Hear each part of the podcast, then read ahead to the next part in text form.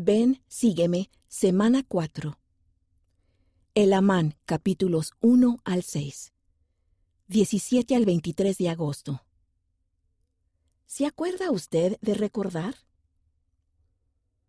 El Amán dio a sus hijos los nombres de Nefi y Lei para que recordaran las buenas obras del Nefi y del Lei que los precedieron.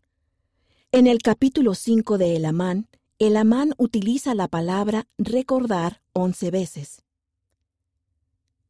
El Amán aconsejó a sus hijos recordar lo siguiente que Cristo vendría para redimir a las personas de sus pecados. Emular el ejemplo de rectitud de sus antepasados. Edificar el fundamento sobre Jesucristo. Guardar los mandamientos de Dios. Que solo podemos ser salvos mediante la expiación de Jesucristo. Análisis. En el libro de Mormón hay más de 200 referencias sobre recordar. Mientras lo lees, considera la posibilidad de buscar las cosas que se nos aconseja que recordemos.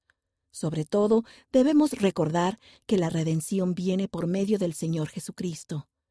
¿Qué puedes hacer para recordar mejor al Salvador? Nefi y Lei se acordaron de las palabras de Elamán, y por tanto, guardando los mandamientos de Dios, salieron a enseñar la palabra de Dios.